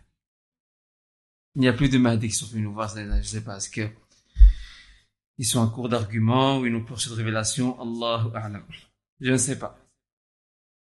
Donc, euh, comme le dit Ibn Qayyim, le, songe, le rêve, c'est l'une des sources de la révélation pour eux, pour les prophètes bien sûr, et ils sont porteurs de vérité. On voit aussi qu'à travers ce récit que le prophète sallam a choisi, après ses rêves, il était inspiré et orienté de quitter la ville, d'aller dans la grotte de Hira. Et le fait d'aller dans la grotte de Hira, c'est le meilleur endroit pour bien méditer, loin du bruit de la ville, loin des bousculades de la ville. C'est le meilleur endroit pour méditer. Et même nous, en tant qu'êtres humains, en tant que croyants, nous est demandé, comme il est indiqué dans certains athars, certaines citations de nos pieux prédécesseurs, salafus salih, il est recommandé pour nous aussi de temps en temps de se retirer afin de méditer. C'est recommandé. Et d'ailleurs, la prière de la consultation contient une partie de cette méditation, parce qu'on s'en remet à Dieu complètement. On quitte le monde des hommes, le monde des êtres humains, on s'en remet entre les mains d'Allah subhanahu wa ta'ala à travers l'invocation que nous faisons après ces deux rak'at, dans la sérénité, le calme, la paix et l'humilité. Et disait d'ailleurs Taous, Ibn Kisan al-Yamani, qui est un tabi'i et qui était élève d'Ibn Abbas, il disait حقيق بالمرء أن تكون له خلوات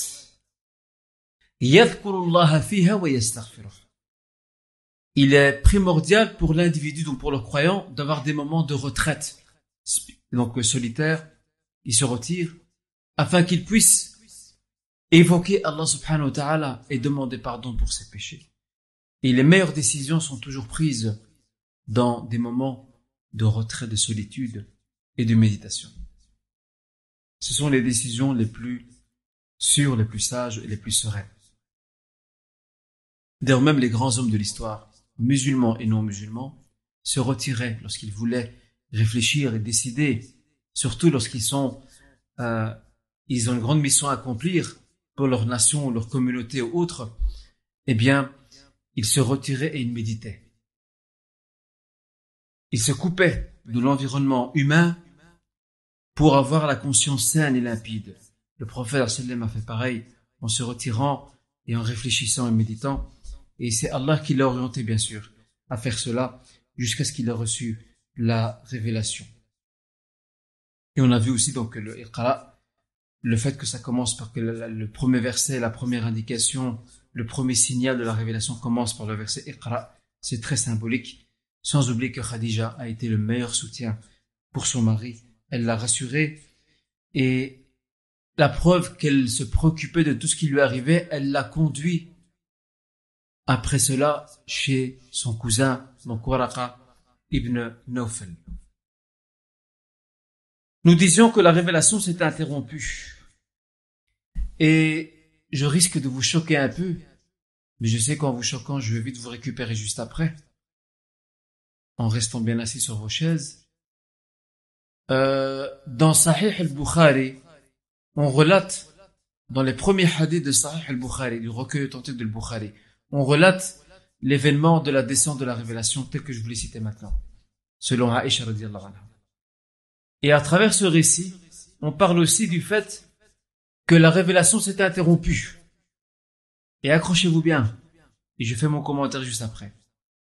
Et selon cette même narration relatée, Riwaya, il est dit que l'interruption de la révélation a perturbé le prophète au point qu'il a pensé se jeter du haut d'une falaise. Il a pensé se suicider. Alors cette question-là a fait couler beaucoup d'encre à notre époque contemporaine. Deux grands avis se dégagent de cette explication ou ce passage dans cette longue narration riwaya. La première, c'est celle d'un auteur euh, et écrivain contemporain qui s'appelle Salih al-Shami. C'est un frère syrien qui vit en Espagne à Madrid, qui a écrit des livres dans la biographie du prophète d'ailleurs, et qui a des, études très intéressantes. Il s'appelle Salih al-Shami. Euh, il ne voit aucun mal à cela. Et il appuie son argumentation par deux choses. La première chose, il dit, ce fait relaté dans la version de Bukhari est passé inaperçu depuis des siècles. Aucun muhaddith, aucun traditionnaliste ne l'a soumis à la critique il l'a contesté. Premier argument. Deuxième argument, selon lui. Il dit, de toute façon, le suicide en lui-même n'est devenu un acte grave qu'après la descente des lois et des enseignements de l'islam. Avant l'islam, il n'y a rien de spécial. Et d'ailleurs, la, révélation au début de l'islam n'a pas directement euh, transmis au prophète la prière, le jeûne, etc. Ça a commencé par des versets. Des versets où euh, Allah subhanahu wa ta'ala parle de son existence, de son unicité, conteste le, le, le vécu païen euh, et polythéiste des Arabes et des Mécois. C'est par ça que ça a commencé. Donc le fait que ce soit que, que le prophète ait peut-être pensé à se jeter de d'une falaise avant la descente des shara'ir, des lois et des enseignements pratiques, ils disent, donc selon cet auteur, il dit, il n'y a rien de mal à cela, car c'était pas, c'était pas encore inscrit dans ce qu'on appelle el halal et el haram, le licite et l'illicite. Ça, c'est son avis. D'autres euh, contemporains, parmi lesquels nous avons le Cheikh Al-Albani, ta'ala, lui conteste totalement ce fait. Et il a deux arguments aussi. Le premier argument, il dit que les prophètes et messagers sont immunisés face au grand péché avant la révélation et après la révélation. Et franchement, c'est un argument très pertinent. Les grands, les, les, prophètes et messagers sont à l'abri des grands péchés, que ce soit avant la révélation ou après la révélation. Premier argument. Deuxième argument, qui n'est pas des moindres, il dit, donc le Cheikh Al-Albani dit, si on fait attention, si on fait attention à la, au hadith, à la, narration et riwaya, on voit qu'à un moment donné, Al-Bukhari parle en plein récit. Il parle, il cite à un moment donné, il dit, Waqal al-Zuhri. Et Zuhri a dit, sachant que Zuhri n'est pas un compagnon. Zuhri est venu après. Mais Al-Bukhari n'a pas cité sa source. Zuhri tient ça de qui?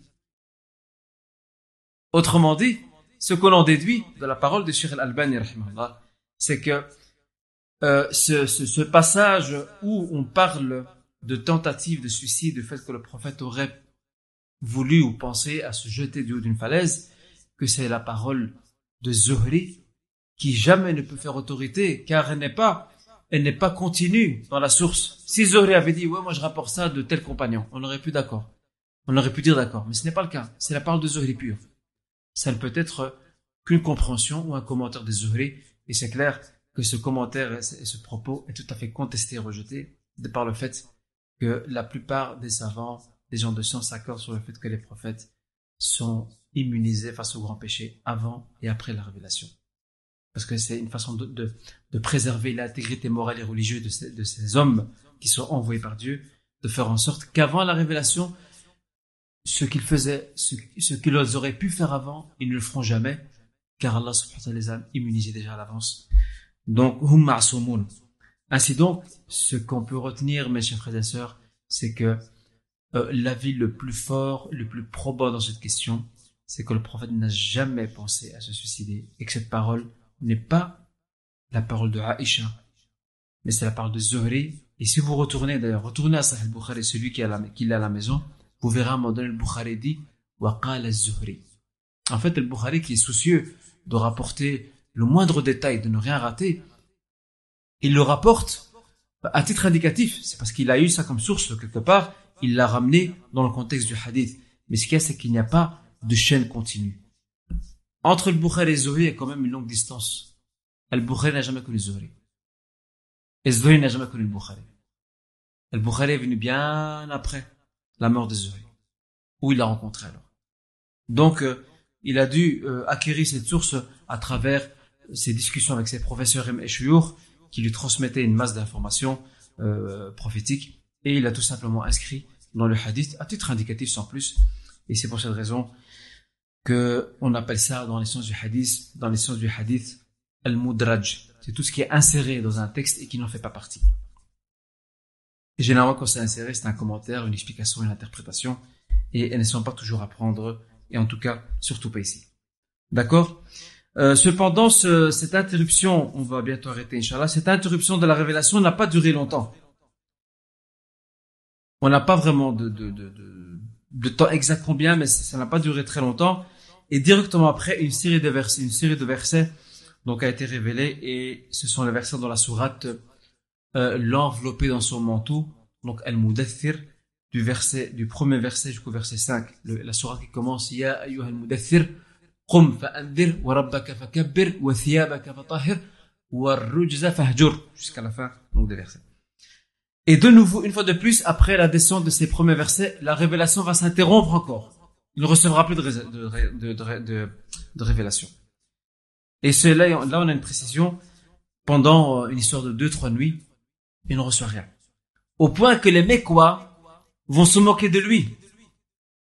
Ils vont lui dire, ton Seigneur t'a abandonné. Et suite à cela, est descendue la sourate Ad-Duha, le petit matin.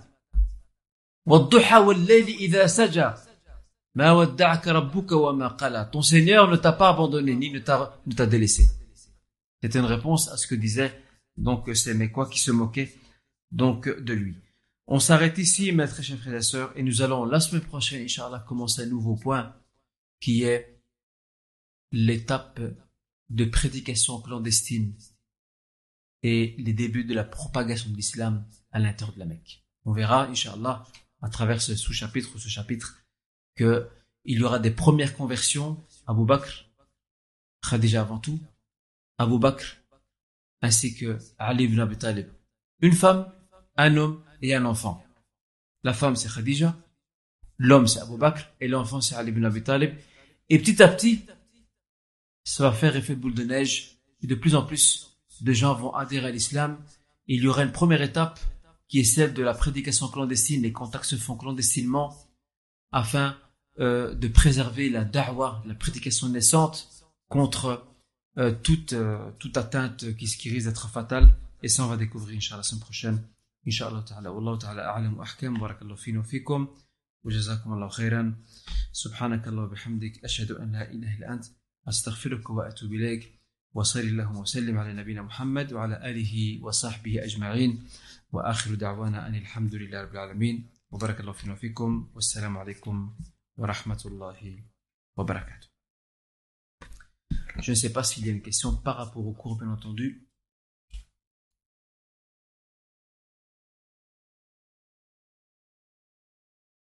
Al-Khuwaylid. Al-Khuwaylid, donc A-L-K-H, donc euh, Khuwaylid, O-U-W-A-I-L-D. Une question chez les frères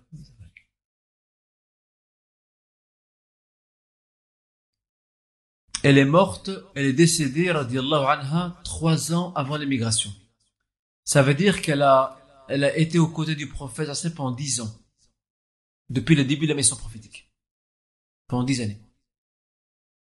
Allah vérifie.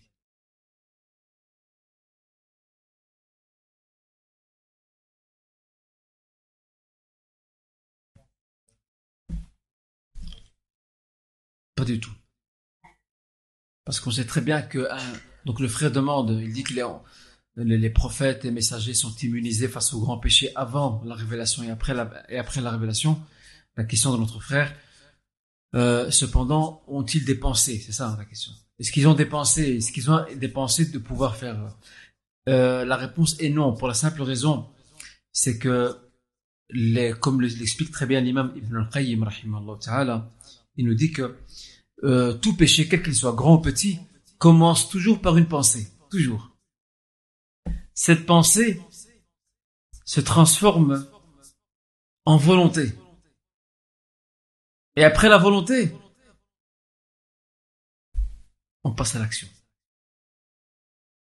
Donc non, les prophètes sont en abri tout ça.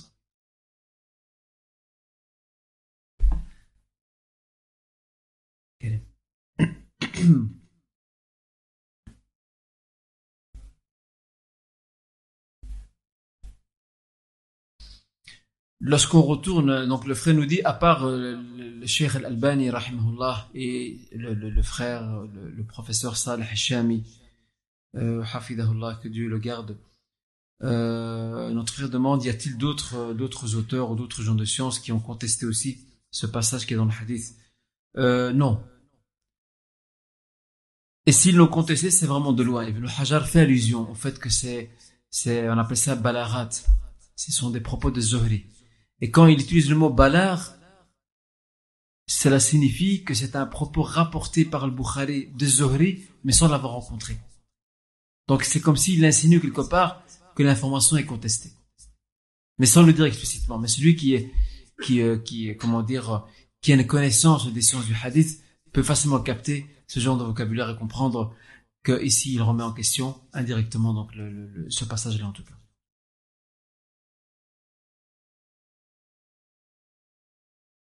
Je ne sais pas, Allah alam, je ne sais pas, ça, ça mérite, j'essaierai de revoir, Inch'Allah. J'ai les livres de Daraqutni où il a critiqué donc une série de, narrateurs et j'essaierai de voir pour la semaine prochaine s'il il a parlé de ce point-là. Je ne peux pas m'avancer, Allah alam.